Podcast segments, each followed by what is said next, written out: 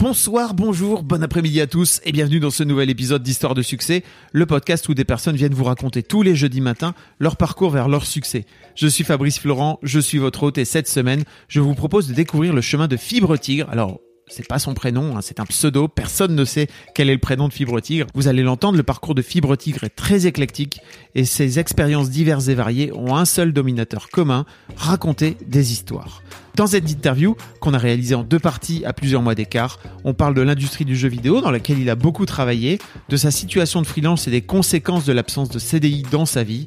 On parle aussi de télétravail, mais ça bien avant le confinement. Et enfin, dans la deuxième partie du podcast, on revient sur ce fantastique crowdfunding qu'ils ont réalisé avec Game of Thrones, où ils ont explosé tous les records du LUL avec plus de 100 000 euros récoltés en l'espace de 24 heures. Alors cette interview est très dense, on parle de plein de choses. Un immense merci à Fibre pour sa confiance. Si vous aimez Histoire de succès, j'ai besoin de vous pour trois choses. Tout d'abord, inscrivez-vous à ma newsletter. Je vous mettrai un lien direct dans les notes de cet épisode. C'est primordial pour moi de pouvoir vous joindre directement à l'heure où les algorithmes des réseaux sociaux sont un peu capricieux. Je vous écrirai régulièrement pour vous donner des nouvelles du podcast et plus généralement de mes projets. Ensuite, si vous avez un Mac ou un iPhone ou un iPad, allez donner une bonne note à ce podcast en tapant Histoire de succès directement dans l'application Apple Podcast. 5 étoiles, un commentaire sympa, ça me permet de voir si vous aimez mon travail et ça permet à Histoire de succès de gagner en visibilité dans le classement d'Apple Podcast. Enfin, dernière chose, venez mettre directement un commentaire sur cet épisode sur le site www.histoire avec un s de succès.com. Ça vous prendra deux petites minutes et ça me permettra d'avoir un retour de votre part. De mon côté, je vous donne rendez-vous jeudi prochain dès 6h du matin dans votre appli de podcast préféré pour un nouvel épisode d'Histoire de succès. Mais d'ici là, je vous souhaite une bonne écoute en compagnie de Fibre Tigre. Salut Fibre. Bonjour Fabrice. Ça va? Ouais, ça va bien. Merci beaucoup de venir. Euh, bah, de rien, je suis très content déjà de te revoir.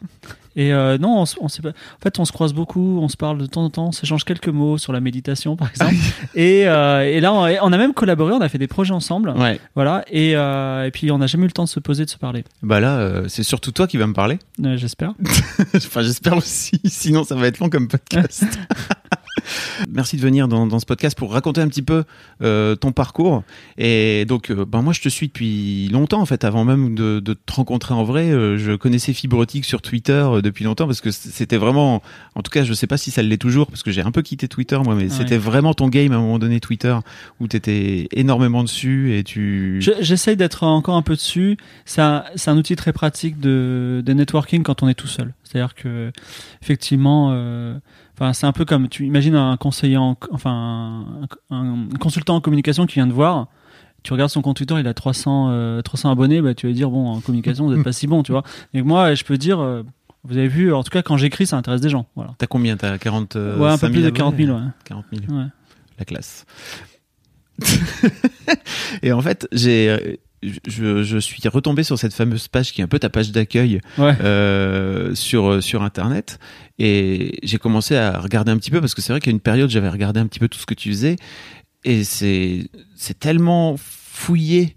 Euh, et t'as tellement de choses et c'est tellement riche parce que tu gardes toutes tes archives de, de tous Ouais, tes trucs. Alors, je mets, alors malheureusement, je- j'espère que t'as pas tout basé là-dessus parce que j'ai- je Non, mets plus trop tout. ça à jour. Ouais. Mais euh, ouais, en fait, j'essaie. euh, en fait, mon cœur de métier, c'est raconter des histoires. Et euh, dans notre monde euh, moderne, euh, ça peut prendre plusieurs formes. Déjà, ça a beaucoup de. Enfin, c'est un métier qui n'est pas anodin parce que ben, tout le monde, beaucoup de gens consomment des séries télé, par exemple. Et euh, du coup, ça peut prendre de multiples formes. Déjà parce que quand on a une bonne histoire, elle n'est pas forcément bonne en livre. Et ensuite, euh, parce qu'il y a, il y a beaucoup de besoins dans des domaines euh, assez étranges. Je vais citer un domaine hyper étrange, c'est qu'en ce moment, je, je suis consultant pour créer une histoire en, réalité augmentée pour un musée, par exemple. Euh, un musée des maths en plus, donc c'est vraiment très particulier. Et donc, euh, le- enfin, ça, là encore, euh, il y a une technicité euh, un peu particulière. euh, voilà. En, en gros, le, quand on quand on regarde euh, effectivement cette page où je dis un petit peu ce que je fais, il y a un peu de tout, mais le dénominateur commun, c'est les histoires. C'est les histoires. Voilà. J'aimerais bien qu'on revienne un petit peu sur qui était Fibre euh, quand tu avais 7-8 ans. Oh là là, eh ben, j'étais un, un bon élève euh, très introverti, euh, voilà, qui était pas, euh, euh, qui était pas, euh, enfin, qui avait pas forcément beaucoup de copains, mais qui lisait. Voilà, je lisais euh, beaucoup, 5 livres par semaine. Malheureusement, je suis assez vieux, donc j'ai 40 ans. Donc quand on, C'est euh, pas grave, ça arrive. hein. Ouais, mais en fait, quand- le problème, enfin, les gens de la rédaction de Mademoiselle, ils ont cette chance formidable que quand ils avaient 8 ans, ils avaient Harry Potter. Mm. Tandis que les gens de mon âge, quand ils avaient 8 ans, bah, ils avaient euh, la bibliothèque verte, qui était bien, mais c'est des livres qui étaient écrits dans les années 50. Euh, on pourrait dire d'ailleurs limite sexiste, tu vois. Ça, Oui, Ouais. le, club, le club des 5 et tout, c'était Voilà, donc euh, chaud. hein. Enfin, n'oubliez pas quand vous parlez à un vieux de 40 ans qui a des propos euh, pas très beaux, que lui, malheureusement, quand il était petit, ben, il lisait des, des bouquins qui étaient écrits dans les années 50, qui étaient pas, euh, voilà, ce qu'il a forgé, c'était un peu compliqué. Et euh, voilà, donc je, je lisais et ça a forgé une partie de mon imaginaire. Après, comme j'étais un bon élève, dans le cursus français, je sais pas si ça a, pas trop- si ça a changé, mais en gros, quand tu es un peu bon en tout, tu, tu fais des maths et euh, tu fais école d'ingénieur. Je, suis rentré dans une école de bâtiment, tu vois, ingénieur bâtiment, mais ça m'empêchait pas d'écrire pour le plaisir sur les côtés. Mais à- c'était une époque où il n'y avait pas encore Internet. C'est-à-dire, si j'écrivais des fanfics, ben, je les mettais sur une feuille chez moi et euh, personne ne les lisait jamais. Voilà. T'avais avais monté euh, tu- oui justement tu, tu faisais des fanfictions, tu avais des carnets, des trucs des Ouais, enfin, euh, j'avais des fichiers Word, on va dire. Ah oui, Euh, C'est vrai que t'as as quand même eu internet. Enfin t'as quand même Euh, eu un ordinateur. Ah, j'ai un, j'ai un ordinateur, ouais. J'ai joué aux jeux vidéo assez jeune, mais après, euh, c'était ouais, c'était compliqué. C'est compliqué parce que il y a eu un avant et après Harry Potter dans l'édition, enfin française, parce que je vais pas écrire en anglais. Et euh, avant euh, faire, avant Harry Potter, écrire de la littérature fantastique jeunesse de genre, de la science-fiction. Enfin, les, gens, euh, c'était inintéressant. Voilà, ça n'intéressait personne. J'ai euh, une amie à moi que j'espère pouvoir euh, recevoir dans ce podcast qui s'appelle Sophie Audouin Micognan qui a Mhm. écrit Tara Duncan. Oh oui, un Euh, gros succès. Gros succès et en fait qui a écrit Tara Duncan à peu près 5-10 ans, peut-être 10 ans même avant Harry Potter. Ouais. Et donc c'était un gros pavé à l'époque et elle était allée les, les montrer à des éditeurs jeunesse qui leur avaient fait mais les, les, les jeunes ils lisent pas quoi. Ouais. Et en fait elle l'a ressorti quand Harry Potter a cartonné. Ouais. Et ce qui est dramatique pour elle c'est que de ce fait là tout le monde dit euh, ok en fait euh, la meuf elle a surfé sur le succès d'Harry Potter pour écrire son truc alors qu'elle l'avait écrit euh, je pense 5 ou 10 piges avant quoi. Ouais, mais euh, il y a un vrai drame, c'est que il y a y a des gens euh, sur Europe 1, il y a 4 jours, pas plus tard que ça. Les gens disent, les jeunes ne lisent pas, ils jouent à des jeux vidéo, mais il faut voir que les jeunes lisaient des livres dont vous êtes le héros, par exemple dans les années 80, mais c'était des choses anglaises qui s'étaient vendues à des millions d'exemplaires et que Gallimard a dit tiens, bah peut-être qu'on va en vendre quelques-uns en France, donc ils ont fait traduire. Après les jeux vidéo sont arrivés et ils se sont dit bah on va continuer à éditer la bibliothèque verte pour fournir les CDI, mais au niveau éditorial ça se vend pas, ça se vendra, donc il y a une prise de risque minimum. Et en fait, à aucun moment, enfin, la, France a toujours été suiveur en termes d'édition. Et euh, moi-même, quand on me contacte, par exemple, pour un projet éditorial, on me dit, euh, j'ai un drame dans tu sais, on me dit, vas-y, fais ta magie, fibre tigre, je propose quelque chose. Et on me dit, non, ce serait bien de faire comme cet américain qui a marché. Et alors j'ai dit, bah, allez voir quelqu'un d'autre, voilà, c'est pas, c'est pas, et il y a un- voilà, mais il y a aussi le, cet aspect que, ben, en France, une entreprise coûte cher, comme tu le sais, et il y a- il y a- les salariés coûtent cher, donc les marges sont très très faibles. Effectivement, la prise de risque doit être minimum. Voilà. J'aimerais bien comprendre comment t'en es venu de ton parcours scolaire et donc sans doute ta passion. T'écrivais déjà en fait? Parce que tu disais que tu lisais, mais est-ce que cette lecture, tu la transformes tous- Tous les lecteurs ne se transforment pas forcément en écrivain, quoi? Alors, euh, j'ai commencé à écrire euh, parce que ça me plaisait bien. Euh, j'ai euh, j'ai pas du tout un- une formation littéraire et du coup, j'écrivais pas très bien. Aujourd'hui encore, c'est pas pas là mon point fort, les, les- les styles. Par contre, euh, assez tôt, en 2000, euh, je voulais faire des jeux vidéo. Et les jeux vidéo, c'est un métier un peu, c'est un métier assez compliqué, c'est-à-dire que il faut être écrivain d'une histoire, codeur, animateur, dessinateur, musicien. Donc en général, soit on forme une équipe, soit il y a des gens extraordinaires, comme un, un jeu qui est souvent cité par Mimi, qui est Stardew Valley. Il y a des jeux extraordinaires qui sont faits par une personne. Il qui sont tout fait des- tout seul. voilà, qui sont des Orson Welles du jeu vidéo, qui, mais, mais qui, qui, se, qui aussi vivent une vie d'asset pendant plusieurs années et qui sortent leurs jeux. Et euh, moi, je savais pas trop faire ça, donc je me suis concentré uniquement sur des jeux textuels, un- une branche très particulière qui s'appelle la, la fiction interactive. Et donc, ça m'a permis de. C'est un peu le, c'est un peu le cinéma expérimental du jeu vidéo. Ce qui fait que j'ai été dans cette scène pendant 10 ans. Ce qui fait que ça m'a, ça m'a- ça m'a surformé. C'est-à-dire qu'aujourd'hui, je suis obligé de freiner quand je propose des concepts euh, dans le jeu vidéo parce que euh, ça, enfin, ça, ça plaît pas. Des choses expérimentales, ça plaît pas forcément aux gens. Euh, ça veut pas dire que loin de là que je suis plus talentueux que la plupart des game designers, puisque sinon je serais un, grand game designer euh, dans une grande boîte. Mais ça veut dire que voilà, j'ai acquis un goût de la liberté et euh, du, différent qui est pas forcément compatible avec euh, des grandes sociétés.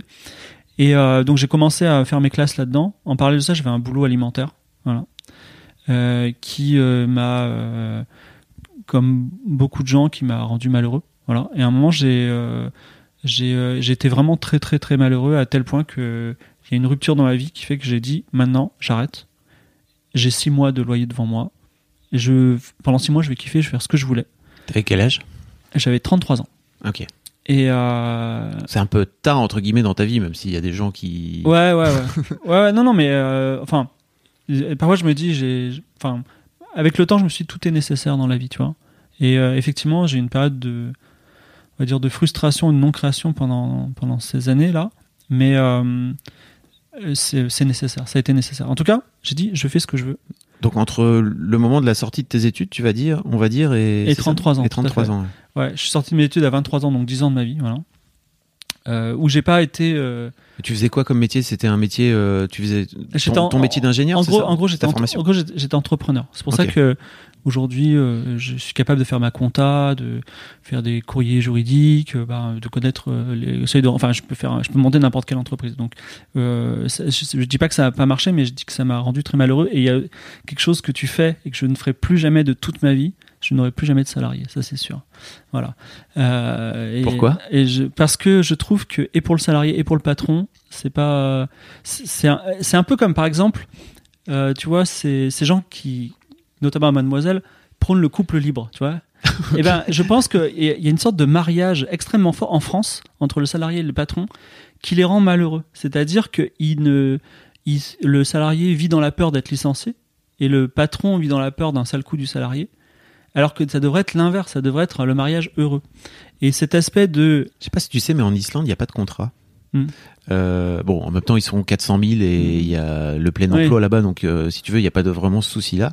Mais il y a culturellement, en fait, euh, ils se serrent la pince.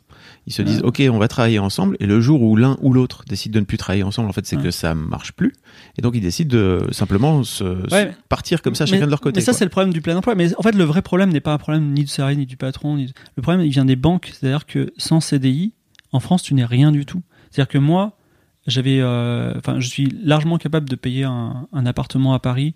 J'en avais un où j'avais un loyer de 1500 euros, donc c'est considérable euh, par rapport au reste de la France. Je l'ai perdu parce que Macron a fait une loi qui fait que on peut plus spéculer sur l'appartement. Donc mon, mon propriétaire a vendu son appartement et j'ai dû trouver un autre appartement. Et sur la sur mon la foi de mon compte en banque de ce que je gagnais en droit d'auteur et non pas sous le code d'un CDI, je n'étais incapable de trouver un appartement à Paris. Je suis actuellement je vis dans la diagonale du vide dans un dans un village où euh, quand j'ai loué j'ai euh, 120 mètres carrés pour 300 euros. Quand j'ai loué, j'ai dit euh, il faut quoi pour le dossier? Je transpirais. Elle m'a dit pas besoin de dossier, tous les appartements sont vides, tu vois, parce que personne ne loue ici. Et euh, mais euh, et donc c'est un drame, tu vois. Mais effectivement, moi je comprends que dans, enfin, si j'étais, euh, si j'avais eu à l'époque des enfants à ma charge et que je devais absolument rester à Paris pour x ou y raison, bah je, me serais, euh, je me serais tué mentalement à vouloir garder un travail en CDI. Et, mais ça, c'est parce qu'il y y, a, un- il y, y, a un- point faible dans notre société qui à mon avis, la, la confiance des banques. Je sais pas si ta banque te prête, te prête à ton entreprise, mais moi, je sais que quelle que soit la somme en centaines de milliers d'euros que je peux avoir sur mon compte, jamais la banque ne m'autorisera un découvert. Ça, c'est c'est affreux. Hein. De, de ton entreprise, tu veux dire, ou Ouais, à de mon entreprise, mon entreprise. C'est vraiment, enfin, je veux dire, parce que je n'ai pas, euh, parce que je suis un créateur de jeux vidéo. Tu vois, c'est c'est quelque chose qui qui euh, dans ce monde de costumes cravates et euh, de gens où il y a des business models où on, où on, on comprend bien comment fonctionne une pizzeria, tu vois. Voilà. Et je leur en veux pas vraiment parce que c'est un système, voilà. C'est un système, j'espère qu'il changera. J'espère qu'il changera avec la, venue de, des gens jeunes, par exemple, qui est dans la réaction de Mademoiselle, qui vont se dire, on n'a pas besoin d'un travail, on n'a pas besoin d'un bureau pour travailler, on n'a pas besoin d'avoir deux horaires fixes pour, pour faire du bon travail, et on, voilà, et on n'a pas, on peut marcher aussi à la confiance comme en Islande, mais bon. Euh, Il y a une question que je me pose euh, te concernant, c'est comment t'as fait pour pour euh, finir par mettre peut-être tous des bouts de puzzle euh, différents ensemble pour venir te dire moi mon cœur de métier comme tu l'as dit tout à l'heure c'est de raconter des histoires. C'est pas c'est pas un métier, ça n'existe pas. Ça, ça l'était sans doute à Ouais. l'époque conteur. Mais alors, alors, déjà, première chose, il y a, grâce aux jeux vidéo et un peu à la série télé, euh, il y a eu l'émergence d'un mot américain qui s'appelle narrative designer. Et on dit bien narrative designer, c'est alors, c'est pas simplement raconter une histoire, c'est alors, je, je, je sors mon, mon livre d'histoire et je t'en raconte une, mais en plus la structure pour qu'elle rentre dans ton média. Et puis il y a le storytelling et puis euh, tous les arguments commerciaux. Aujourd'hui, les publicités, on peut plus dire euh, ce shampoing Y est meilleur que ce shampoing X, mais on dira euh, ce shampoing vous emmène dans un autre euh, voyage, on va dire. Donc ça, c'est du storytelling. Donc bon, euh, après, le- ce qui enfin, là où c'est bien, moi je suis pas ultra compétent, mais euh, donc stratégiquement je me suis placé dans des domaines où les gens étaient vraiment nuls, tu vois. Et euh, le jeu vidéo, le jeu vidéo, c'est le jeu vidéo, en termes d'histoire, c'est vraiment très très faible. C'est-à-dire que, euh, enfin, quand on écrit, quand on écrit en bon français, déjà on est, on est, enfin, n'importe quel journaliste qui, écrit bien peut devenir un très bon narrative designer dans le jeu vidéo.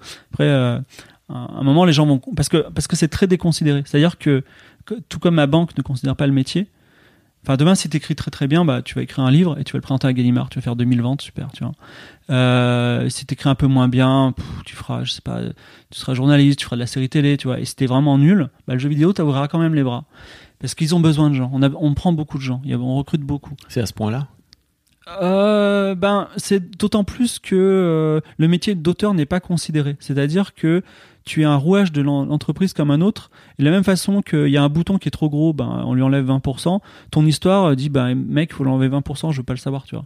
Et or, euh, euh, voilà, une histoire, c'est un peu ton bébé, euh, contrairement à un bouton, mais bon.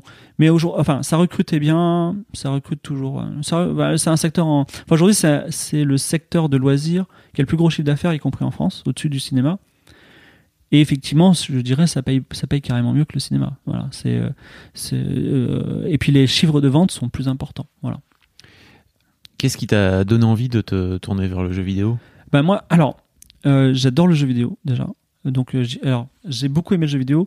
Après, être travaillé dedans m'a un peu dégoûté du jeu vidéo. Et récemment, j'ai pris la décision de m'éloigner un petit peu du jeu vidéo et j'ai reappris à aimer le jeu vidéo. Donc, euh, voilà, c'est, une phase. Mais le jeu vidéo. Euh, Parce que t'as monté un studio. Euh, non, j'ai pas vraiment monté un studio. Je suis, enfin, je suis associé par projet à, un, un créateur. Ou enfin, si demain un- quelqu'un veut me proposer un, alors le- il y a toujours ce, on peut, on propose des CDI justement dans, le- dans Ouais. le jeu vidéo et ça, j'en en veux pas trop parce que en fait, il y a ce problème de quand t'es dans la création, c'est compliqué d'arriver à 8 heures du matin et d'être créatif jusqu'à 18 heures et après d'arrêter, tu vois. Donc c'est, euh, j'ai- j'aime pas trop cet aspect euh, mécanique CDI et le, le problème aussi, c'est que c'est, c'est des, les grosses structures du jeu vidéo ont une grosse culture du secret et euh, il y a, on va dire, dans les très grosses structures, il y a un projet sur six qui sort jamais. C'est-à-dire que tu- parfois tu vas travailler 6 ans sur un projet, tu peux pas en parler à personne et le projet sort pas.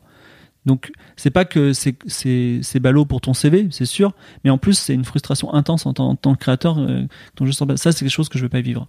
Euh, après le problème du jeu vidéo, euh, à mon avis, c'est que euh, il y a eu- il était très industriel dans les années 2000 parce qu'il y a eu World of Warcraft, je sais pas si tu te souviens. Donc Ah oui. Non mais, non mais en fait, dans les années 90, tu pouvais faire ton jeu dans ton. Début des années 90, tu faisais ton jeu dans ton garage, à Another World par exemple.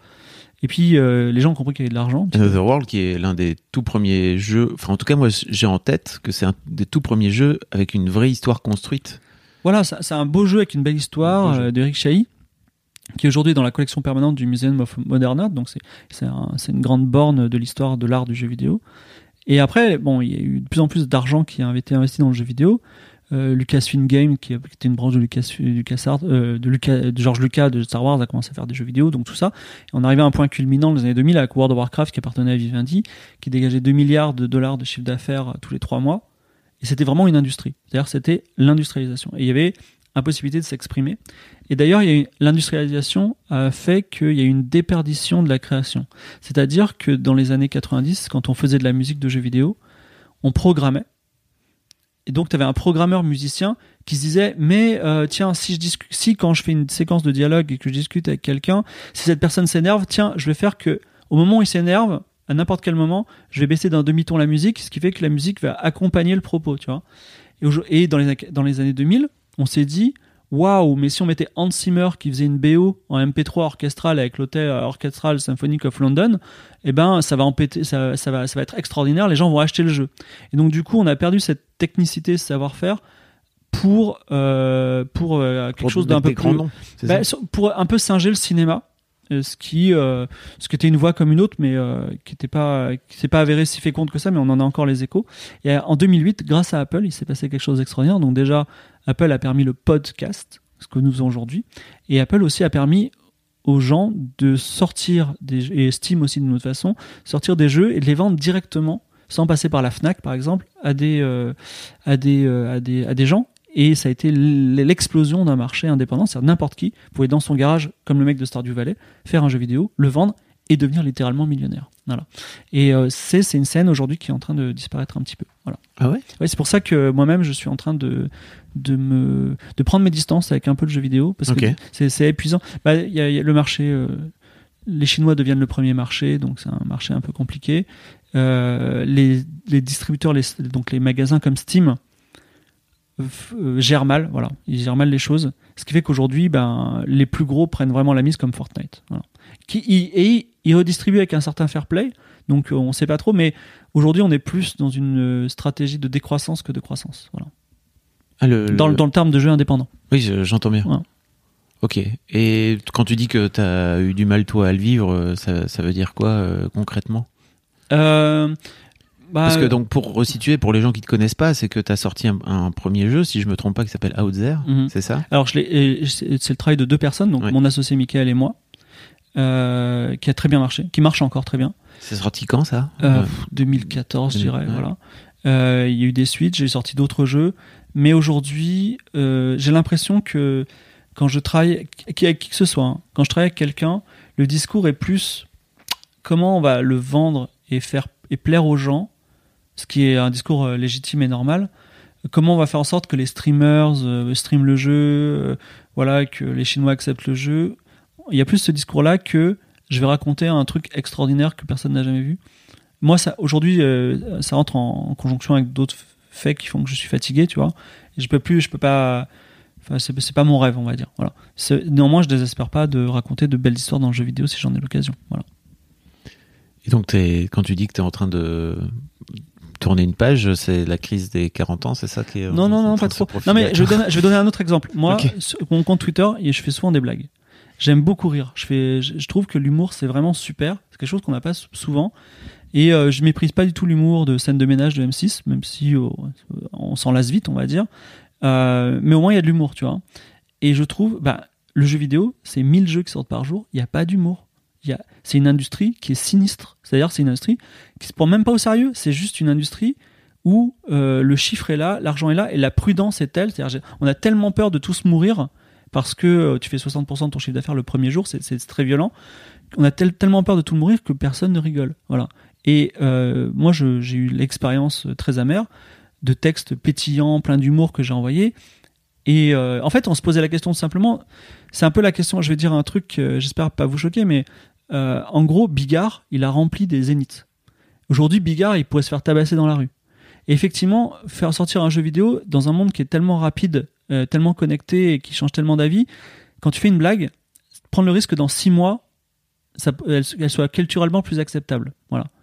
C'est bête à dire, mais euh, moi je veux pas.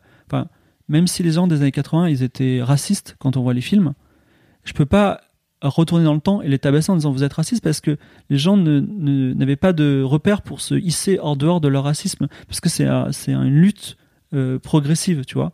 Et, euh, et heureusement, euh, les, sociétés progressent. Mais effectivement, dans le jeu vidéo, on ne peut pas prendre ce type de. Et du coup, c'est un jeu. C'est un. J'ai fait un jeu humoristique récemment qui va sortir dans deux mois qui s'appelle Antioch. Et ben, j'ai dû le réécrire en entier.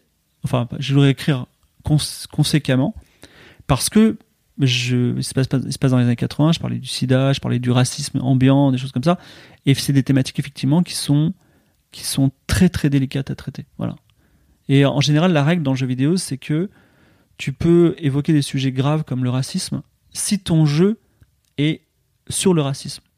Mais si ton jeu est sur, je sais pas, euh, une ferme comme dans Stardew Valley, c'est faire une prise de risque de mettre une petite blague de côté et le racisme. Ce qui fait que je trouve qu'on on- on manque un peu d'humour. Voilà.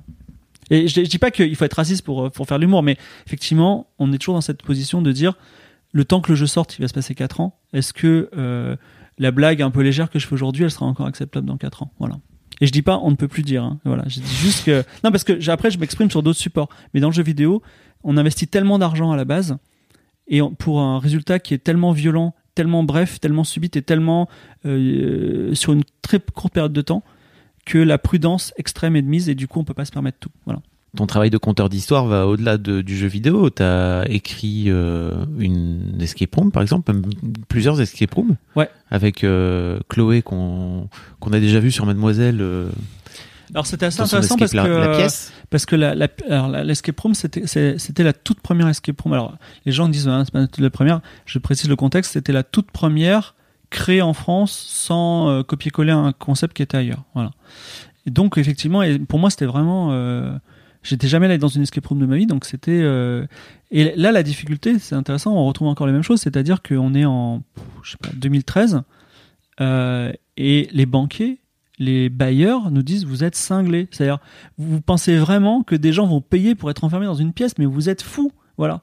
Et, euh, euh, donc, on a, et pas seulement nous, hein, des grandes licences euh, qui sont à Paris, ont eu énormément de mal à convaincre les gens que c'était une bonne idée, que c'était une idée qui était viable économiquement. Elle n'est pas si viable économiquement que ça, mais elle est intéressante. Et, et effectivement, après, il a fallu créer des choses.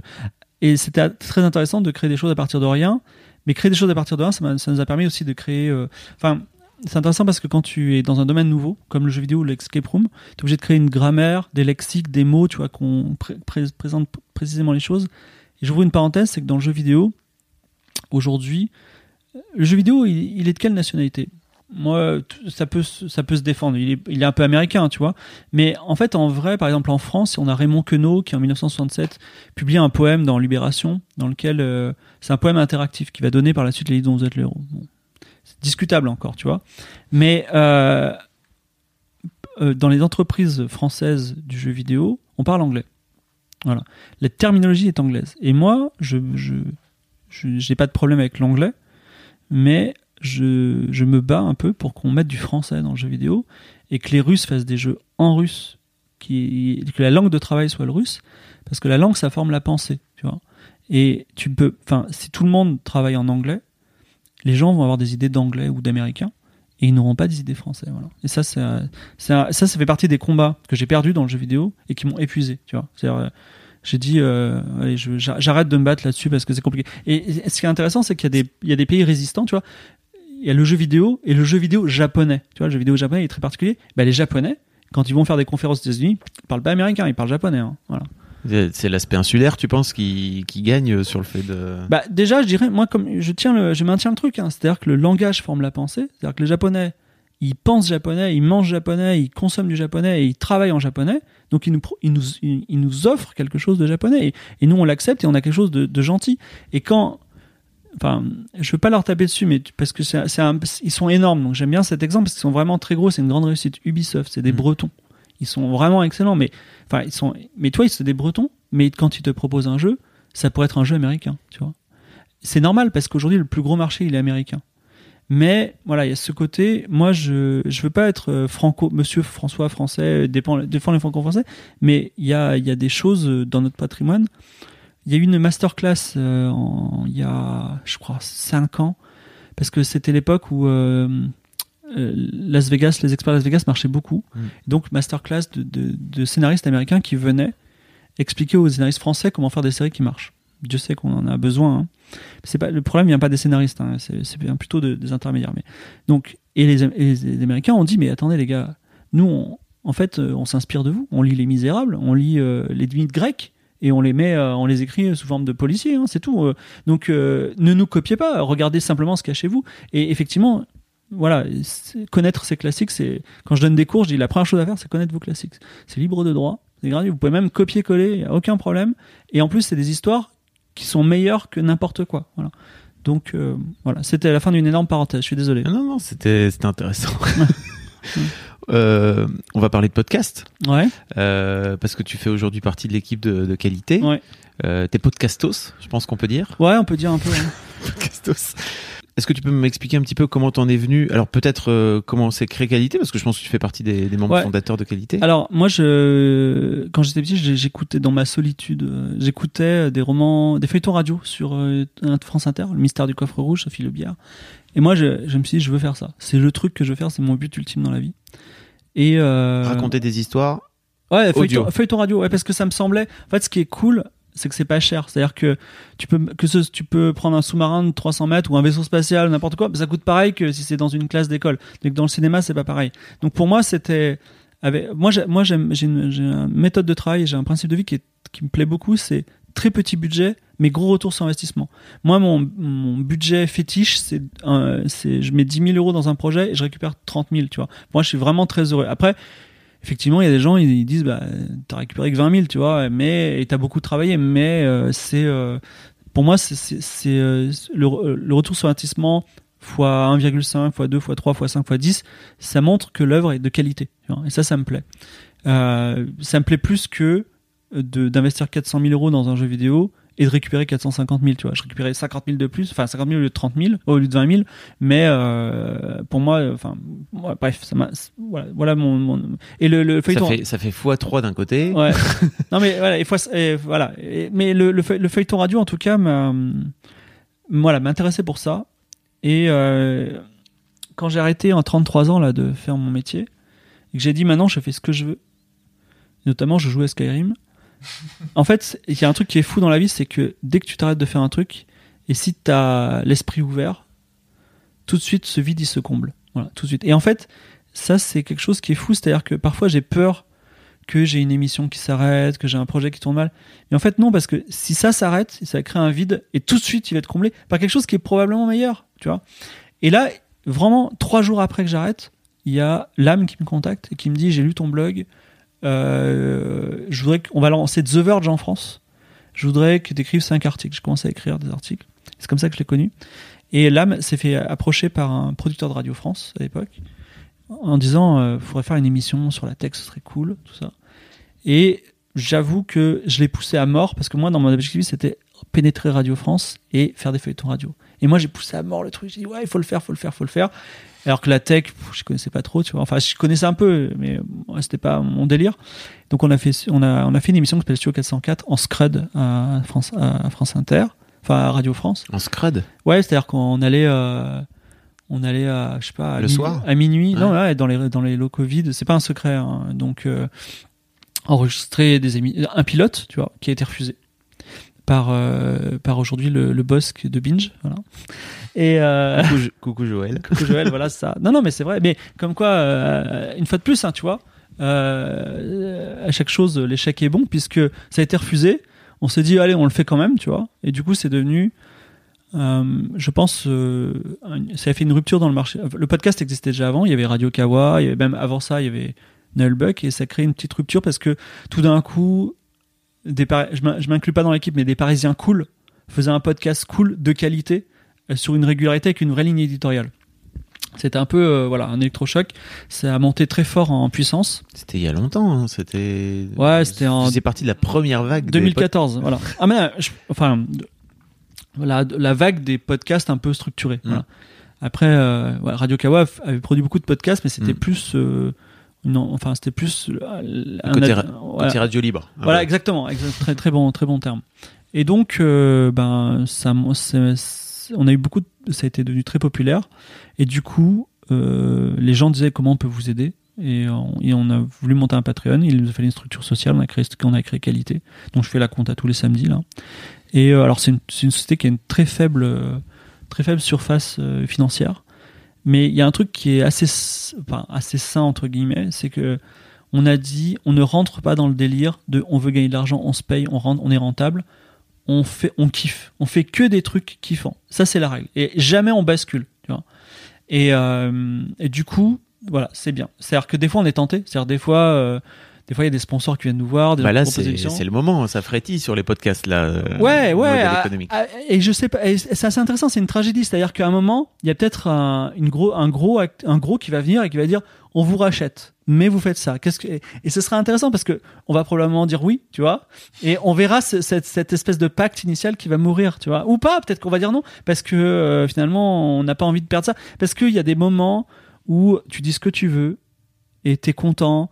Où tu vas, on fait des campings, on fait des campings avec nos auditeurs euh, deux fois par an. Tu vas et voilà, t'as ta communauté, t'as créé ça, t'as même des enfants. C'est pas n'importe quel camping. Hein. C'est Ouais. des campings déconnectés. voilà. hein. Non, oui, en plus, il y a des gens qui, grâce à nous, se sont rencontrés, ont eu des enfants, tu vois. Donc, ça devient quelque chose qui nous dépasse un peu. Et euh, voilà, je sais pas si, je sais pas si on va se professionnaliser. On essaie de faire juste, d'être juste déjà dans la légalité, ce qui est bien. Voilà.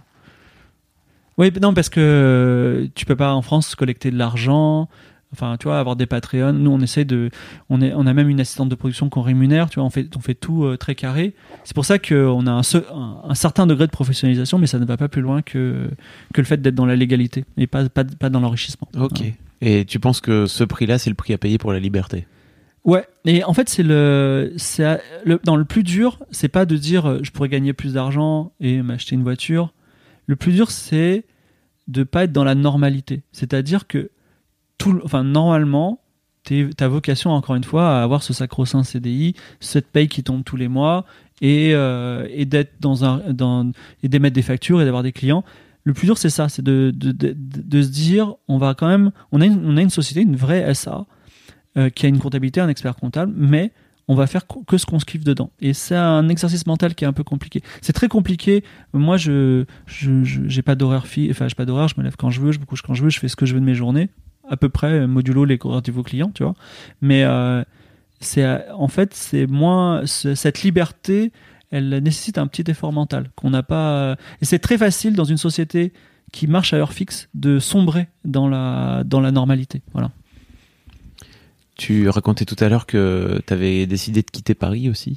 Alors j'ai pas décidé malheureusement, j'ai été j'ai été jeté, je n'ai T'as- pas j'ai pas trouvé de Tu as été évincé. voilà j'ai pas trouvé du tout d'appartement. Euh, euh, j'ai pas trouvé. de- Ah Donc c'était pas une décision. C'était pas une décision de ta part. Ah un non, aucun. euh, Enfin, je veux dire, tu vas voir une agence de, une agence immobilière à Paris, tu leur dis, je n'ai pas de contrat de travail et les gens, euh, les gens ne comprennent pas. C'est-à-dire, ils disent, mais pourquoi vous cherchez Enfin, ça n'a, pas de sens, tu vois, pour eux, Euh, parce qu'ils veulent. Enfin, déjà, c'est il faut avoir des contrats, des copies de contrats, des fiches de paye, des garants. Voilà, j'ai, euh, j'avais pas, j'ai pas les moyens de donner ça. Voilà, j'aurais pu payer un loyer d'avance à l'année, tu vois, mais, mais c'était pas des deals qu'ils voulaient. Donc, en l'absence de ça, j'ai suivi ma compagne actuelle, qui est loin dans l'Est. Voilà. Alors après, c'est pas loin, puisque regarde, je suis à Paris aujourd'hui. Et euh, Je fais des allers-retours très réguliers. Ouais, je fais des allers-retours euh, une fois par semaine parce que c'est à Paris que tout se passe. Voilà, tous les rendez-vous, tout le commerce, tout, tout, tout, euh, tous les enjeux, euh, notamment en médias et voilà, toutes des choses importantes. On peut pas faire ça en dehors de Paris, malheureusement. Et voilà, et on s- je m'habitue, je travaille dans le train, voilà. Et, et financièrement, j'y gagne. Voilà, c'est-à-dire que j'ai un loyer tellement faible. Euh, euh, comment dire euh, dans, cette France de la diagonale du vide que et après c'est calme aussi hein, voilà je vis à côté d'une rivière, je vois des canards tous les jours, c'est très agréable. Voilà. Donc, euh, mais c'est différent. Quand on arrive à, Paris, il y a une pression omniprésente et une agressivité des gens qui fait que je, je réfléchis mieux, tu vois. J'ai j'ai- j'ai envie, sais, t'as envie de te battre un peu en, en réaction et du coup, ça- les pensées vont plus vite. Mais Ah oui, tu penses Ah ouais, J'a- quoi. J'allais te dire plutôt, est-ce que c'est pas ce calme-là qui t'a incité aujourd'hui à peut-être, justement, tu disais prendre du recul un peu sur le jeu vidéo, peut-être changer un petit peu? Non, non, la création, c'est beaucoup une histoire de restitution. C'est-à-dire que si tu manges que de la science-fiction, tu auras envie d'écrire de la science-fiction. Et euh, effectivement, à Paris, tu subis tellement d'interactions, euh, euh, malheureusement, euh, souvent violentes et agressives, que c'est très stimulant. D'ailleurs, je suis content de venir une fois par semaine ici. Et euh, j'ai l'impression qu'il y a un escroc à chaque coin de rue. C'est-à-dire, euh, tout le monde veut euh, soit te prendre de l'argent, soit te prendre quelque chose. Toutes les interactions euh, sont, sont des agressions, d'une certaine façon. Mais euh, c'est assez stimulant intellectuellement, du coup. Tandis que, bah, tu vois, euh, je veux dire, euh, voilà, quand tu es dans la campagne, euh, rien ne peut t'arriver. Un animal sauvage, peut-être, mais. Enfin, je, je veux pas caricaturer, mais effectivement. euh, Mais t'es pas parisien en plus.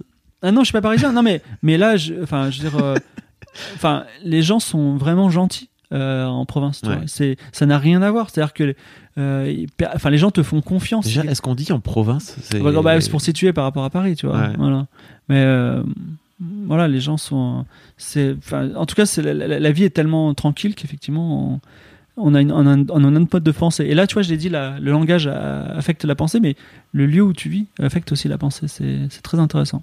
Et donc, tu, tu recommanderais à toutes les mademoiselles qui ont envie de venir se frotter, notamment au milieu de la création, de quitter leur euh, province? Je sais pas que- quel terme on utilise, mais Ouais. bref, c'est parce que apparemment province c'est très. Ah ouais, Moi, je suis lillois, donc- ouais. Moi, je suis lillois, donc je m'en bats les couilles. Euh, Ouais, je pense qu'il faut le dire, mais en, en sachant que c'est pas bien, parce qu'on n'a pas d'autres. euh, disons région, non, c'est pas ça, c'est encore pareil, pire. ouais, c'est ça, voilà. Donc euh, on peut dire. Bon, bref. Venez donc à la. Est-ce que tu leur, est-ce que tu les, tu les, Ça tu dépend du secteur. Ça dépend capitale Si vous êtes dans le jeu vidéo, il y a deux pôles très forts, c'est Lyon et Montpellier. Voilà.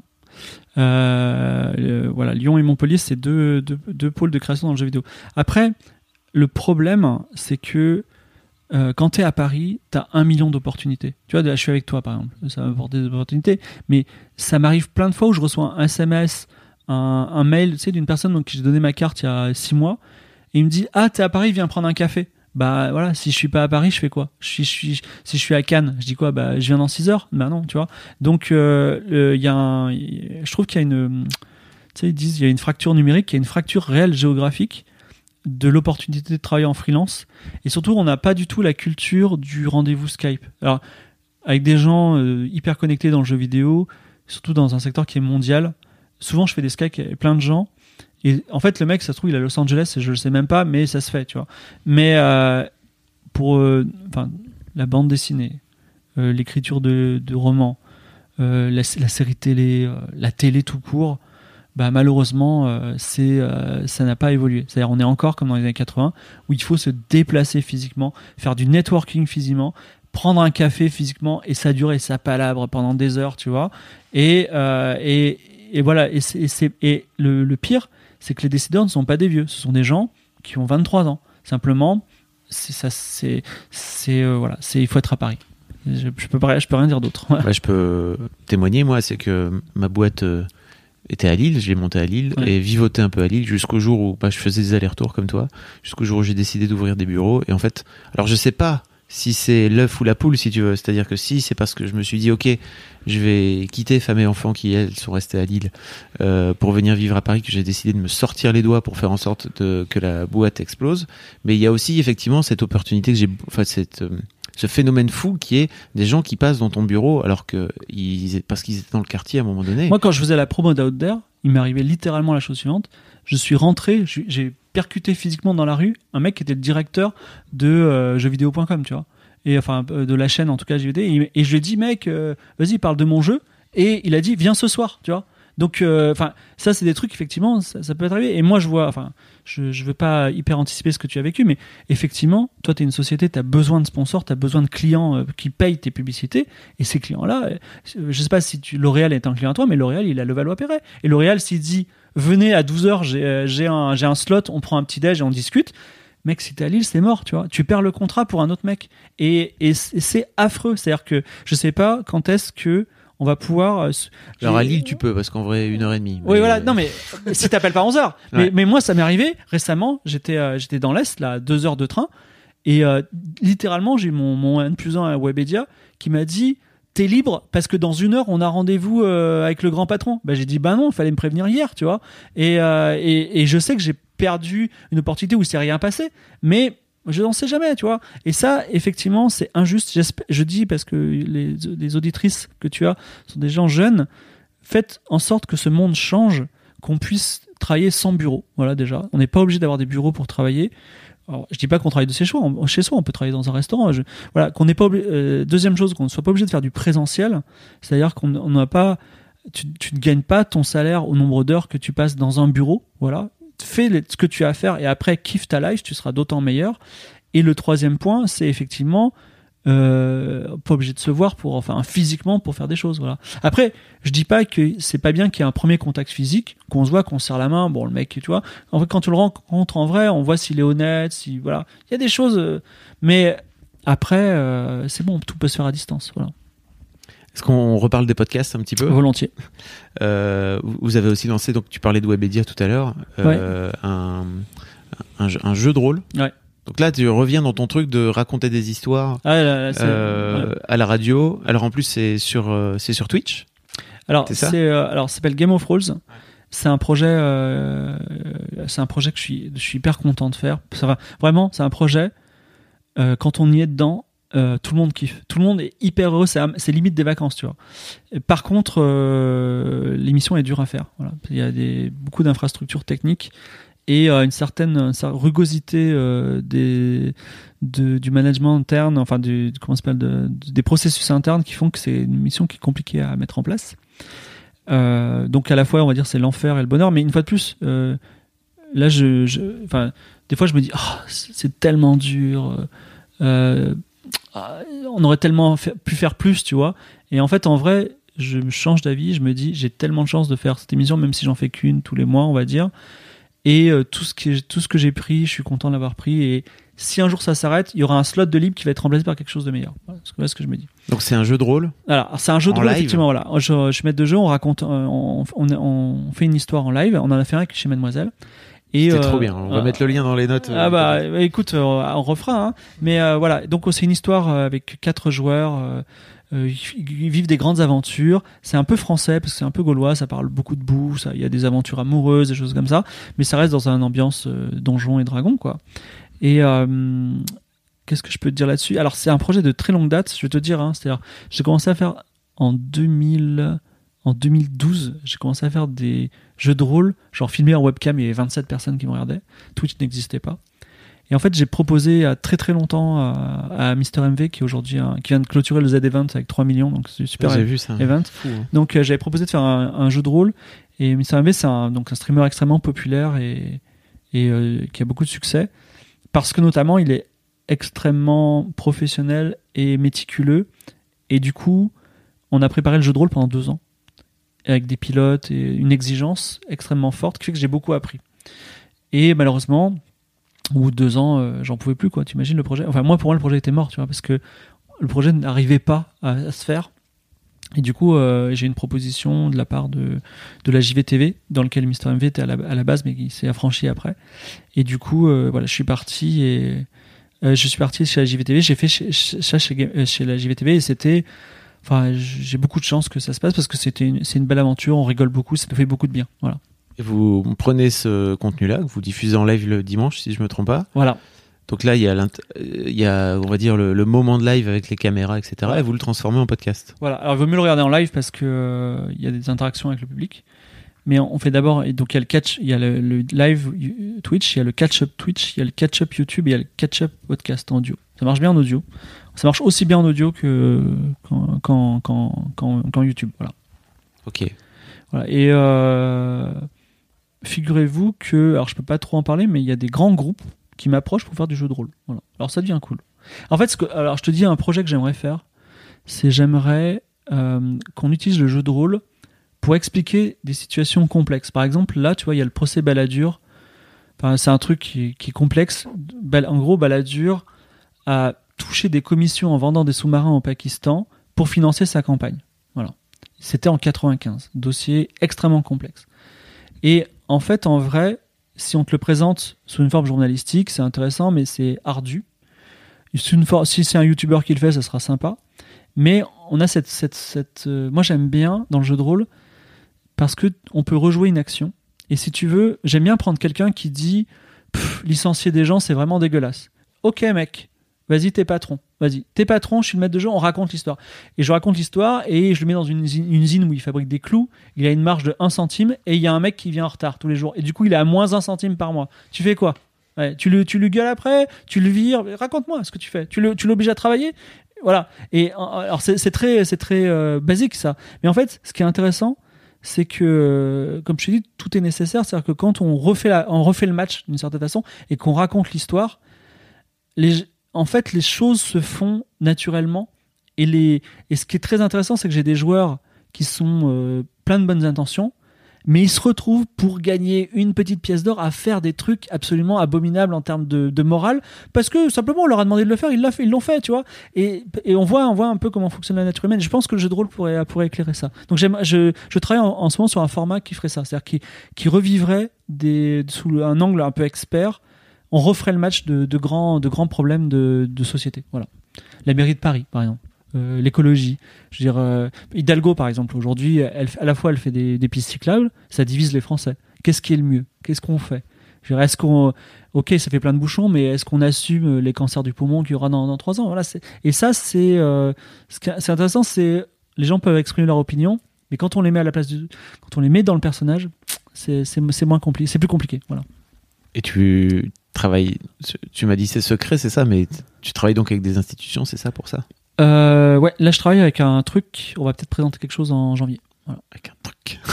Ouais, ouais, j'espère que ça, ça, ça- c'est prometteur. Quoi. Enfin. En tout cas, ce qui est intéressant, c'est que c'est un loisir un peu sataniste, comme le jeu vidéo l'est aujourd'hui. Et, euh, et ça, ça devient cool, bah, parce que simplement, les, les- ça vieillit un peu. Voilà.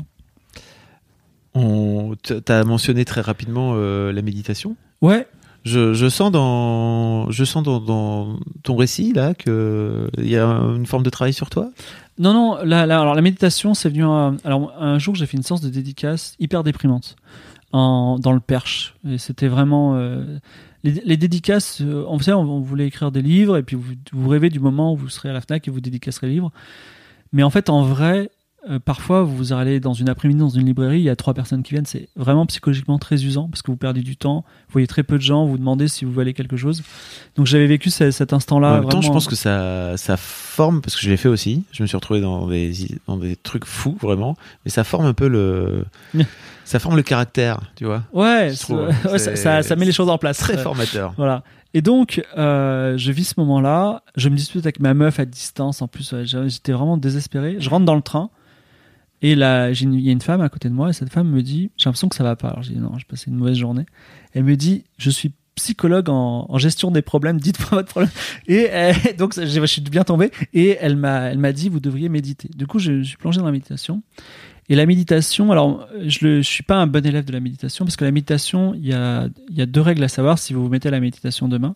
C'est il faut le faire tous les jours. Il n'y a, pas- y a pas de secret. C'est-à-dire que si vous arrêtez, ça marche pas. C'est pas un médicament qu'on prend et tout d'un coup on va mieux. Donc il faut le faire tous les jours et ça marche pas tout de suite. Ça marche au bout d'une semaine, on commence juste à avoir les effets. Mais après, quand on est dans le mood et qu'on fait ça régulièrement, on est vraiment bien. Effectivement, la méditation, quand je sens qu'il y a une période de ma vie qui va qui va pas aller, je, je me fais une- je commence une semaine, deux semaines, trois semaines, et après ça, ça va très très bien. Voilà, c'est vraiment euh, c'est vraiment un truc. euh, on va dire, euh, ça a l'air d'être. Enfin, j'ai peur d'être un peu new age tout ça, mais non, c'est assez euh, comment dire, c'est reconnu par la médecine, on va dire. Euh, donc il y a des effets, c'est apaisant. C'est pas, il n'y a pas de phénomène d'addiction parce que c'est un vrai travail fatigant. Et euh, en plus, dans le pire des cas, vous passez 10 minutes dans le silence à bien respirer et ça fait du bien. Voilà. Mais je sais que toi, tu aimes beaucoup. Ça te fait beaucoup de bien. Et moi, effectivement, ça m'a beaucoup, beaucoup aidé. Et, et je pense que ça nous apaise. Tu vois, ça, enfin, on gagne des niveaux et à un moment, on est, on est bien. Voilà. On gagne des niveaux. Ouais, c'est ça. C'est-à-dire que au début, tu sais, mais vraiment, moi, je, je sais que si j'arrête une semaine et que je remets à méditer, sur, euh, sur 15 minutes de méditation, j'arrive vraiment à faire que 3 minutes. Parce qu'en fait, t'arrêtes pas de penser à plein de trucs, tu te dis pourquoi je le fais, je perds du temps. hein. Et puis à un moment, au bout de 3 minutes, ça, ah, tu te sens bien, puis hop, c'est déjà fini. Voilà. Mais euh, ouais, et, euh, et à chaque fois, c'est un, un peu comme la page, écrire une page. Tu vois, tu commences, t'as la page blanche, et les 10 premières lignes, elles sont pénibles, tu vois, et après, t'es dedans, tu- ça va tout seul. Euh, mais je recommande la méditation. Enfin, si vous allez pas bien, ça peut pas vous faire de mal, et ça peut peut-être vous faire du bien. Ouais, parce que au comme tu dis, au pire, tu passes juste un moment avec toi-même. Alors il y a des gens pour qui, je pense, le vrai drame, c'est que c'est compliqué de passer un moment en tête à tête avec eux-mêmes. Moi, il y a un truc qui m'a toujours plu dans la méditation, c'est que t'as pas. C'est un truc que j'ai compris assez vite, c'est que il y a, il y a pas lieu de performance. Tu vois, Oui. tu, tu, y a pas à réussir ou il y a pas à rater. Euh, et c'est l'un des rares trucs dans ma vie où je me dis, ok, en fait, je vais juste vivre le truc. Et en fait, euh, le fait de se mettre dans cette position de juste vivre le moment et le laisser passer et en fait en profiter, moi, ça m'a ouvert des perspectives que je pas vraiment. Ouais, ouais. mais Christophe André, il- enfin, qui est un peu le gourou de la méditation, il le dit, il le dit, quand vous commencez à lutter, c'est-à-dire que quand vous êtes dans l'échec de la méditation, en fait, vous êtes dans l'exercice. C'est justement le fait d'échouer et de dire, de constater que vous êtes en train d'échouer, que vous êtes en train de, de réussir. Et la, la- voilà, ça, ça fait du, ça, fait du bien. Je pense que voilà, je vieillis moins aussi parce que je, je médite. Ah, tu penses? Ouais, je pense que. Ouais, en plus, j'ai besoin de moins dormir, tu vois. C'est vraiment. tu- et il y a ce côté aussi. où Tu as dit, euh, c'est difficile de se retrouver avec soi-même parce qu'on se dit, bah, effectivement, quand on rumine sur, sur ce Mm. qu'on est, ouais, on pense à nos échecs, à d'affreuses choses. Mais non, la méditation, en fait, elle, elle nous oblige à nous compter. Enfin, il y a un guide, hein, ça se fait pas tout seul. Mais votre guide, il va vous, vous demander de vous concentrer sur votre corps, sur votre respiration et euh, sans jugement. Mm. Et euh, donc, du coup, euh, c'est c'est juste quelque chose d'assez physique, comme on, on ferait de la course. Quoi.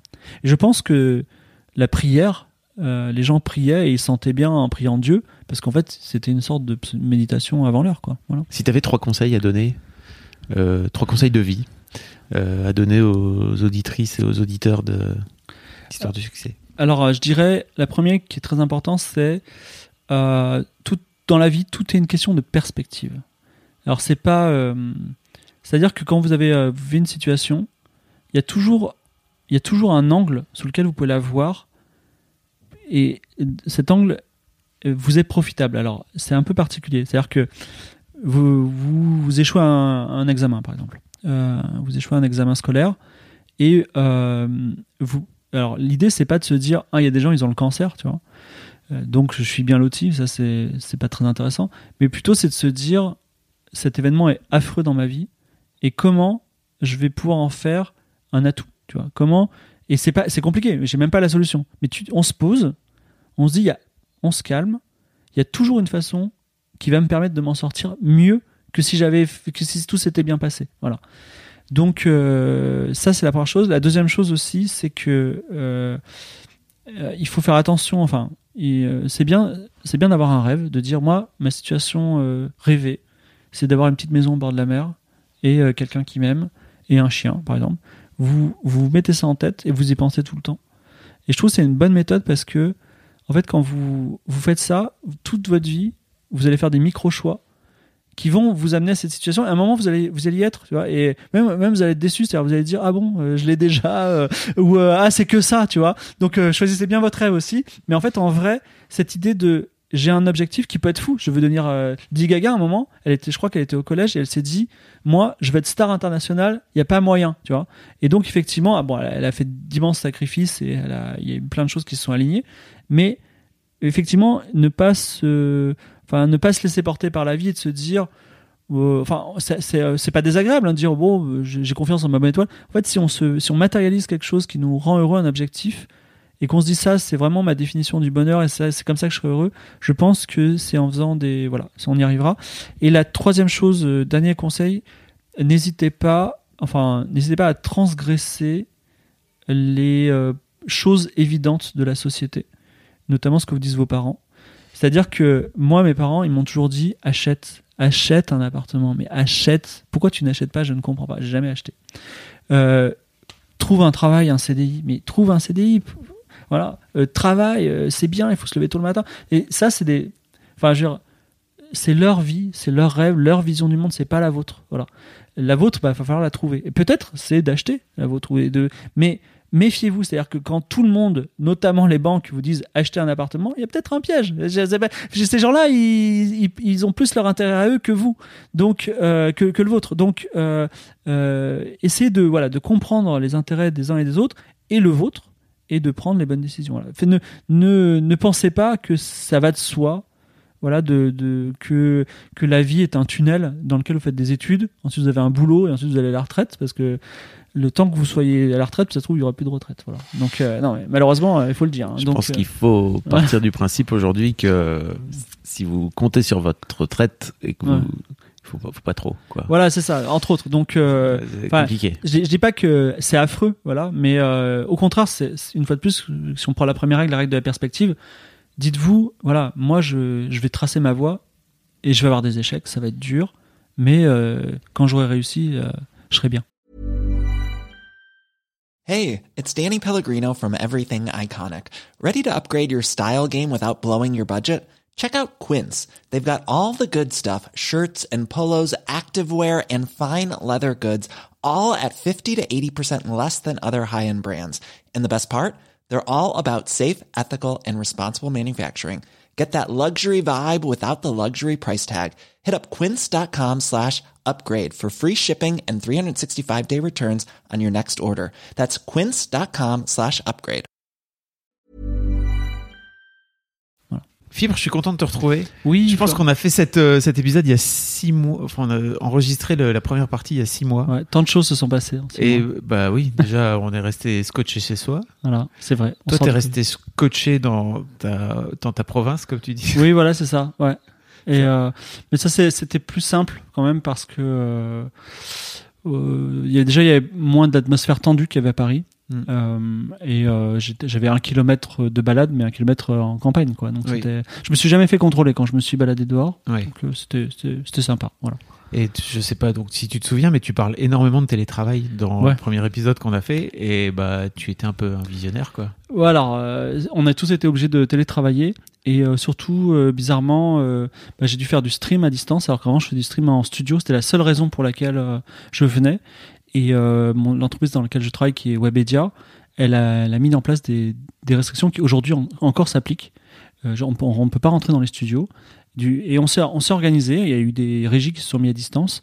Ça c'est fait et ça marche plutôt bien. Euh, On va dire. euh, ce qui est intéressant, c'est au niveau des, euh, pas au niveau du travail qu'on a fait nous, mais au niveau de la réception de, des, des auditeurs et des spectateurs. Ils n'ont pas fait la différence. Ils ont complètement compris euh, que ça se devait se faire comme ça et ils l'ont accepté. Ça se passe très très bien. Mais donc ça t'ouvre des perspectives folles, non? Euh, alors Paris me manquait beaucoup. Là, je reviens à Paris pour la première fois euh, depuis bah, depuis trois mois. Ok. J'avais oublié quand même la, la violence de Paris. C'est vraiment incroyable. Les gens sont très tendus, tout ça. Il y a aussi beaucoup de gens qui sont dehors. Enfin, c'est très dense. C'est c'est vraiment un autre monde. Voilà. Et je suis quand même. C'est quand même bien de venir à Paris de temps en temps. C'est quand même agréable. Voilà. C'est euh, c'est euh, il y, a, il y a de tout à Paris. Voilà.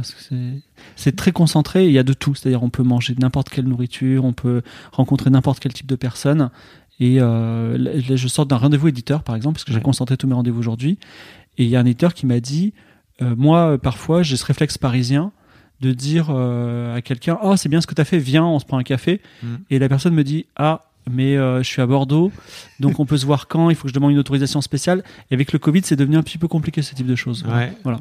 Bah, il pouvait faire un zoom de cette là. Ou, euh, Oui, oui, on peut toujours faire un zoom, mais euh, comme je l'avais dit, la plupart Ouais. des gens veulent quand même une rencontre en personne. Voilà. Et Tu te souviens de tout ce qu'on s'est raconté il y a six mois? Pas trop, pas trop. Mais euh, je, Parce que tu as parlé de ça aussi. mais j'ai toujours la même chose en tout cas, donc je pense que c'est.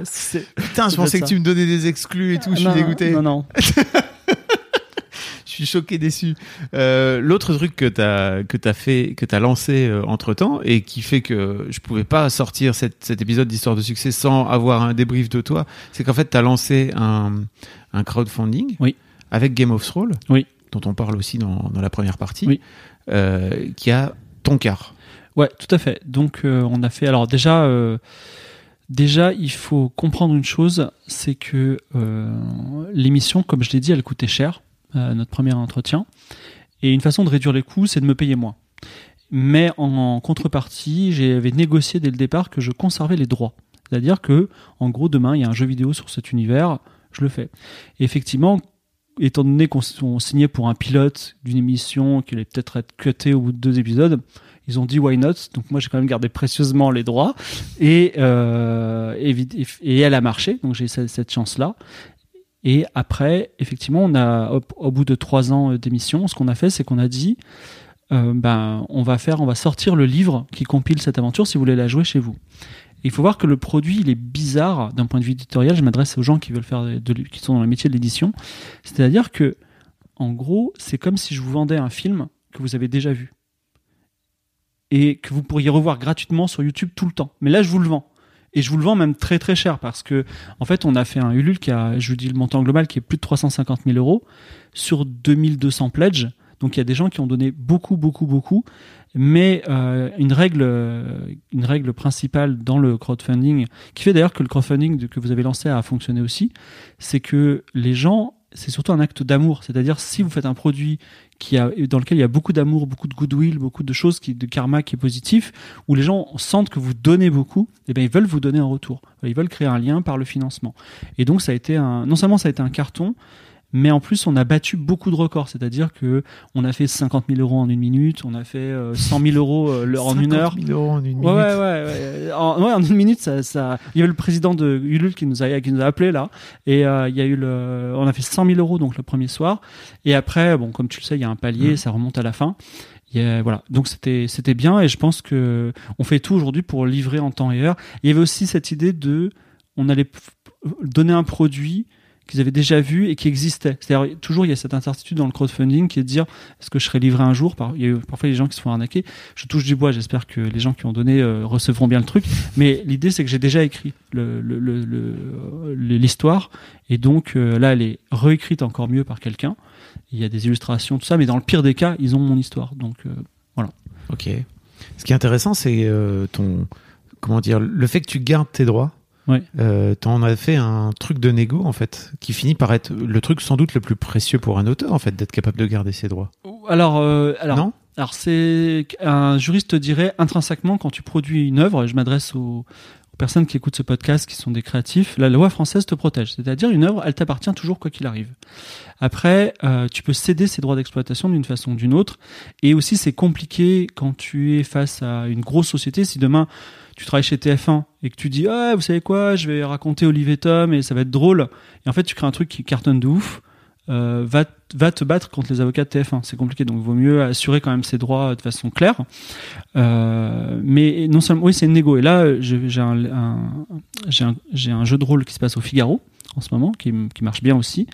Et euh, ils m'ont dit, tu veux te payer combien? J'ai dit, bah, si vous me donnez les droits, tant, et si vous voulez garder les droits, tant. Les deux me vont parce que si demain je refais encore un Ulule, mais derrière qui a la puissance de communication du Figaro, c'est bien aussi, tu vois. Donc, euh, cela dit, euh, là où j'en suis, le Figaro est pas ultra emballé par le jeu de rôle, donc euh, je, suis pas sûr qu'en septembre on revienne. Donc voilà. Ah, malgré le succès du crowdfunding, qui a quand même, changé beaucoup de choses à l'émission, euh, ça reste une émission qui coûte cher, qui rapporte pas pas beaucoup, et elle est toujours en danger.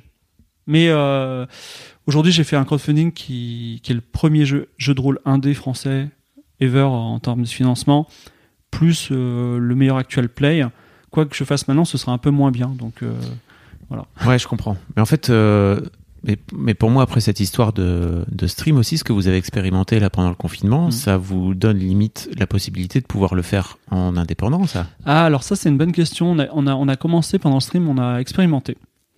Donc, euh, pour être plus précis, en fait, c'était une double expérimentation, c'est-à-dire que nous, on a créé une chaîne sur laquelle on a streamé.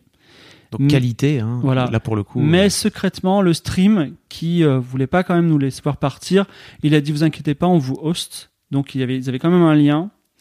Et euh, je pense que euh, on est mieux au stream. C'est, enfin, comment dire, euh, c'est bien d'avoir des professionnels avec des studios, avec avec des gens formés et avec aussi une, une régie commerciale derrière parce que tu en sais quelque chose il faut, comment dire, c'est pas mal de sponsoriser, de commercialiser des choses parce que déjà ça les fait vivre, mais surtout ça donne vraiment une direction. C'est-à-dire que parfois tu peux te lever le matin et dire Ah, vous savez quoi, le jeu de rôle, j'en ai pas envie aujourd'hui. Mais si effectivement tu as 12 commerciaux qui t'ont vendu une OPSP, tu es obligé de le faire et tu vas le faire. Et c'est bien pour toi et c'est bien aussi pour, ton, audience qui est content d'avoir ton émission, même si tu as un coup de mou. Donc, euh, moi je suis content. Enfin, comme je l'ai dit, par loyauté et par, euh, et par, par, euh, par effet structurant, je vais rester avec euh, Webedia le stream le plus longtemps possible. Mhm. Puis si un jour ils veulent plus de nous, évidemment, on prendra notre propre, notre propre chaîne. Oui, c'est ça. Et surtout, vous avez, vu, vu la capacité de financement de votre communauté, là, mhm. on peut se dire que dans six mois, un an, ils seraient prêts à, vous financer un Patreon ou Alors, un truc du style, non? Alors, euh, Game of Thrones Magic, tel qu'on l'a fait, donc un, jeu de rôle qui se passe dans un monde fantasy, il a beaucoup de succès. Mais d'autres n'ont pas eu ce succès-là. C'est-à-dire que le produit est bon. C'est un peu euh, euh, pour prendre, comment dire, c'est un peu comme George Lucas, il a fait J'essaie de trouver un truc nul qu'il a fait, George Lucas, mais en gros, il a fait Star Wars qui a très bien marché, et à côté, il a fait euh, Willow, et c'est un mm. peu moins marché. Il n'y a pas tout l'univers étendu de Willow, même si les gens aiment bien. Et là, c'est pareil, c'est-à-dire le produit, il a bien marché. Et je suis pas certain, enfin, j'ai lancé d'autres jeux de rôle que les gens aiment bien, euh, les aficionados, ils disent, ah, ils retrouvent l'équipe, ils sont contents. Mais euh, en termes d'audience, on fait deux fois moins. Ok. Voilà. Tant que c'est quand c'est pas la Dream Team sur le jeu de rôle Dream Dream Dream Histoire, euh, ça marche moins bien, donc euh, voilà, on, s'y accroche pour le moment. Ça va avoir une fin. Et euh, là, concrètement, on essaye. je travaille avec avec la régie commerciale pour pour faire du jeu de rôle commercial. C'est-à-dire que en fait, hmm. s'il n'y avait pas eu le Covid, il y aurait eu une OPSP pour un jeu vidéo le 22 mars, dans lequel la société éditrice de jeux vidéo, ben, on dit, elle sort un jeu, on va dire Skyrim, et ben, mhm. je fais un, un, jeu de rôle dans l'univers de Skyrim. Moi, ça m'intéresse parce que ça permet d'avoir une autre façon de faire de la publicité. Et la publicité, c'est un driving, c'est un drive exceptionnel. Et euh, au Figaro aussi, on, voulait faire un jeu de rôle sur les municipales de Paris, voilà, que j'ai écrit, et qui ne peut pas se faire parce qu'il y a un problème de studio et de déconfinement. Mais là encore, c'était intéressant de voir le jeu de rôle comme un outil d'analyse, euh, d'analyse politique. Donc, euh, si demain, par, exemple, euh, enfin en interne, sans, vous voulez. Euh, T'en parles hein, dans la première interview d'utiliser le jeu de rôle comme un, peu un, moyen de de vulgariser euh, voilà, les sujets politiques quoi. C'est ça. Non mais par exemple euh, effectivement vous êtes J.K. Rowling, enfin vous êtes face à J.K. Rowling Mm. qui a fait son tweet. Expliquez-lui pourquoi il est problématique. Et il y a quelqu'un qui joue J.K. Rowling euh, qui reste fermé quand voilà, donc et on fait un jeu de rôle qui dure, euh, je sais pas, 10 minutes. Et en fait, on comprend par le dialogue euh, qu'est-ce qui se passe. Voilà. Mais tu pourrais limite faire ça dans des boîtes Ouais, bah, alors, alors, en, tant euh, que, en tant que formateur. on nous avait proposé un moment de faire ça pour un board d'une entreprise de cosmétiques en avec donc mes joueurs. C'était de dire réunion de crise. euh, par exemple, on a découvert que euh, l'entreprise avait collaboré avec les nazis euh, il y a 40 ans. Voilà, l'info sort demain. Qu'est-ce qu'on fait? Et euh, donc, euh, voilà, qu'est-ce qu'on fait? Et c'est hyper intéressant parce que j'ai posé la question et quand on l'a fait, un communicant qui a dit pas de problème, on assume, on le fait, euh, on va on va expliquer. Euh, on était enfin moi personnellement, j'étais pas là à l'époque. Euh, Il y avait un contexte. On est prêt à tout assumer, à réparer, à affronter ce qu'il faut. Voilà. Et ils ont trouvé une solution. Enfin, c'est bien parce qu'ils se l'ont posé quoi la question. C'était c'était un peu un peu délirant, mais c'est intéressant de quand on est un board d'entreprise de vivre ce type de choses. Et en plus, c'est amusant. Voilà. Qu'est-ce que tu tires comme, euh, comme leçon là, de toute cette euh, crise euh, du Covid, de toi en tant qu'auteur Mhm. Euh, Quand on voit un peu la, le, le milieu de la culture, à quel point il a pris un coup sur la tête là? Ouais, la culture. Euh, en fait, il y a un truc moi qui m'a vraiment intéressé, c'est que la, télévision c'était le média dominant et elle a pris hyper de haut tous les podcasts, le stream, YouTube. C'est quoi les YouTubeurs, tu vois? Alors qu'un mec comme Cyprien, euh, il a plus de followers que je sais pas que d'habitants qu'il y a dans la vie de Paris, tu vois Et euh, ils ont pris vachement de haut. Et pendant le confinement, les émissions qui cartonnaient sur M6, je pense à l'émission de Cyril Lignac, ces émissions format YouTube. Et maintenant, même les, plein de petits formats France 2 reprennent les codes de Norman il y a 5-6 ans. Et euh, alors, il n'y a pas une mea culpa du tout. C'est juste qu'ils vont là vers là où ça marche. euh, voilà. Et ça, mais c'est bien parce que je pense que ça a précipité les choses. Et euh, ben, ça va. Ça va il y a des choses, il y a des mondes qui vont se rejoindre parce que euh, il y a aussi un, euh, la culture, elle a, be- je, sais que je parle beaucoup d'argent, mais la culture, elle a besoin d'argent. Et aujourd'hui, la télé, c'est un puits sans fond. Le cinéma, c'est un puits sans fond, euh, le cinéma français, dans lequel on, on met de l'argent de nos impôts. Et c'est pas forcément là que se retrouve euh, la jeunesse et euh, les, euh, les formats créatifs innovants. Voilà.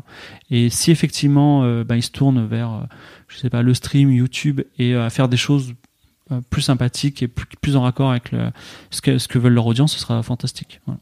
Ok, cool. Euh, je vais renvoyer les gens aussi vers l'épisode de Game of Thrones qu'on va, Ouais, qu'on va enregistrer tout à qu'on va l'heure. enregistrer tout à l'heure. là. C'est Ouais. que tu es venu pour ça. Qu'est-ce qui te Qu'est-ce qui t'a donné envie en fait de commencer à, à, à essaimer des hors-séries comme ça euh, de- Alors, c'est pas c'est pas n'importe où je le fais. Je, Mademoiselle est très important pour moi parce que euh, moi, je, en fait, je, je fais un jeu de rôle sur la chaîne Le Stream, donc jeuxvideo.com, donc le forum du 15-18, donc essentiellement des garçons. Voilà. Euh, donc je dis garçons parce que ce sont des hommes jeunes et euh, un environnement où il y a que des hommes, c'est pas forcément bien. Et je dis pas que le jeu de rôle c'est un loisir uniquement masculin, même si euh, les gens qui font de l'actual play comme je le fais sur 9 hommes, il y a une femme qui est maître de jeu, donc c'est quand même un jeu de rôle qui, a dominante masculine. Enfin, c'est un domaine où il y a dominante masculine dans l'actual play. Et grâce à Mimi qui a parlé de nous, déjà on a eu un afflux, un appel d'air incroyable de femmes. Et après, euh, en faisant le premier épisode avec vous aussi, on a eu des femmes. Alors, pourquoi c'est intéressant d'avoir euh, des femmes? Parce que euh, ça nous a permis d'avoir une communauté très très saine, qui s'est autorégulée et euh, qui est très bienveillante. Et ça nous a permis aussi d'avoir des, euh, pas forcément des, euh, des critiques, mais des retours qui étaient toujours, qui nous orientaient dans la bonne direction. Ils anticipaient ce qu'on allait faire en disant, j'espère qu'il va se passer ça. Et euh, en fait, c'était chouette. Voilà. Ça nous a apporté aussi, ça, ça nous a permis de faire un jeu de rôle euh, de fantasy, donc euh, comme une histoire comme Le Seigneur des Anneaux, par exemple, dans lequel il y a des choses qui intéressent tout le monde et avec et, et qui sont pas forcément dans le Seigneur des Anneaux comme des concours de cuisine. Alors je dis pas que la cuisine c'est un truc de femme, mais moi je mets de la je mets de la bouffe partout parce que j'adore manger. Mm. Mais effectivement, il y a des choses du quotidien qu'on retrouve dans Game of Thrones, euh, comme euh, euh, des histoires de cœur, des, des, tromperies aussi, des j'adopte des animaux, il y a beaucoup de cuisine, il y a, beaucoup de aussi ils veulent jamais dire la vérité, ils sont toujours en train de comploter parce que c'est des gredins et mais y a, y c'est jamais des gens avec des épées de feu qui vont terrasser des dragons. Et il y a donc une humanité qui est un peu le reflet du public parce qu'on est là pour plaire au public et euh, Mademoiselle a, a- a rendu ce public plus sain, je pense. Voilà. Donc j'en Ah suis bah, très content. Et pour moi, c'est vraiment une, on va dire une super opportunité de faire un jeu de rôle avec vous. Voilà. Ah bah c'est cool. Voilà. Merci beaucoup Fibre. Merci euh, Fabrice. Pour tous les gens qui veulent te suivre, on va mettre, c'est quoi, tes Twitter, toi Ouais, toujours, hein Twitter, arrobase fibre tigre et ce sera parfait. Voilà. Merci beaucoup. Salut. Merci, au revoir.